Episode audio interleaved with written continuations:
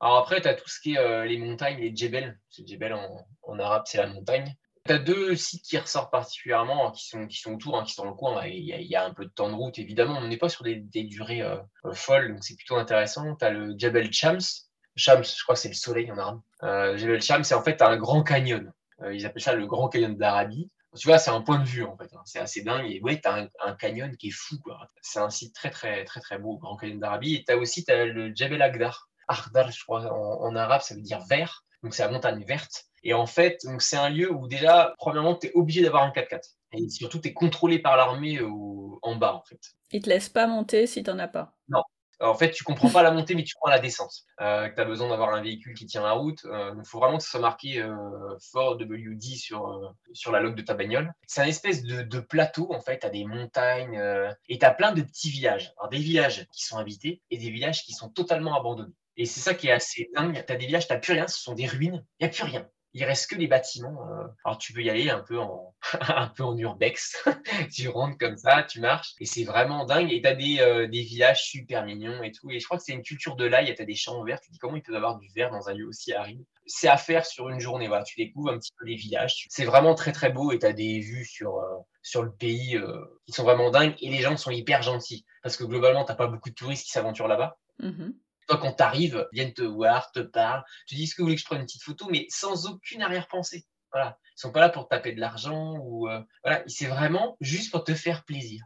Donc euh, le Jebel Akbar, vraiment, c'est un, un, site vraiment, vraiment sympa où tu es euh, décontextualisé, tu as, des, des bassines avec des dates sur des bancs, tu as un petit chat noir qui te passe devant, un habitant vieux qui passe, qui te dit bonjour, une vieille porte euh, sculptée, puis t'as le petit bled qui est totalement abandonné, tu marches sur les cailloux pour aller le découvrir. Bref, bon, ça doit se voir que j'ai aimé.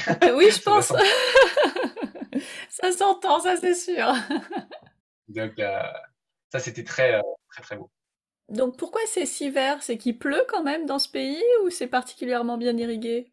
Tu as beaucoup de systèmes d'irrigation en fait. Tu vois beaucoup, beaucoup de tuyaux bien implantés et tout. Et ouais, en fait, ils arrivent vraiment, évidemment, c'est hyper aride, hein, mais ils arrivent clairement en terrasse à, à irriguer.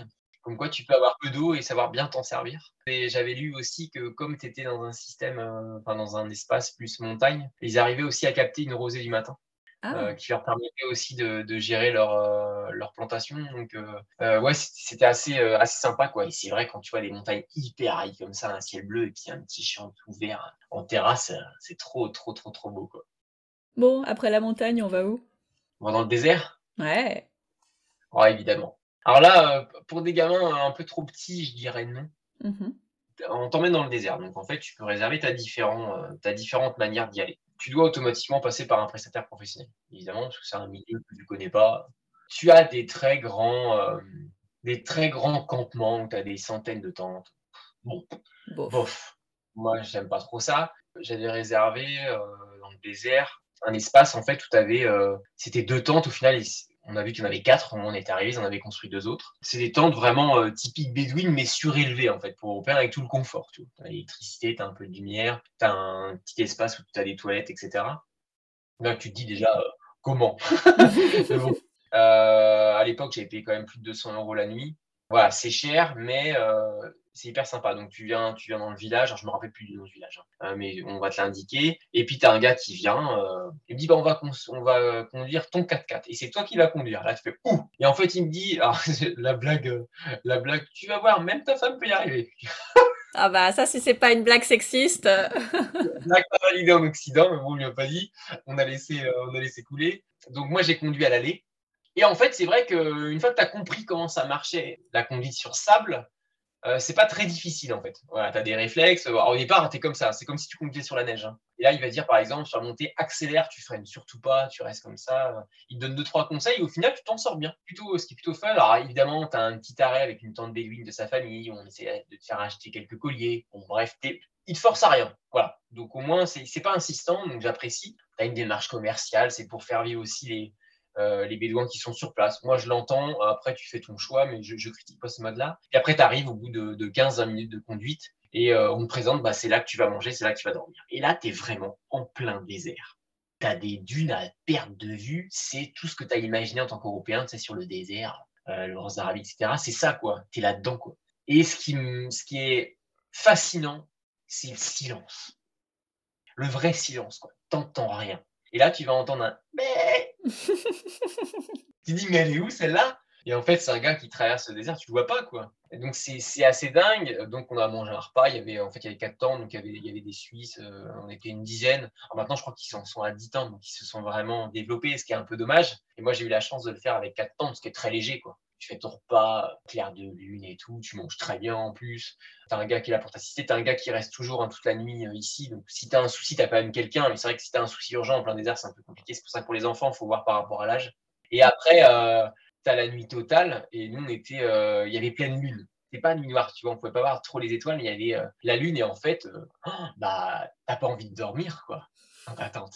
Tous les autres, là, du trajet qui était avec nous ce jour-là, ils sont tous dormis, mais c'est pas, possible. Donc nous, on plusieurs fois dans la nuit, et tu marches, et en fait, ce qui est dingue, c'est que t'as rien autour de toi. Et en fait, sur le sable, tu as plein de petits insectes en fait, qui ont laissé leurs traces. Là, tu dis, en fait, il y a de la vie autour de nous. Et toi, tu crois que tu es seul, mais non, tu es loin d'être seul, mon pote. ça, c'est assez marrant.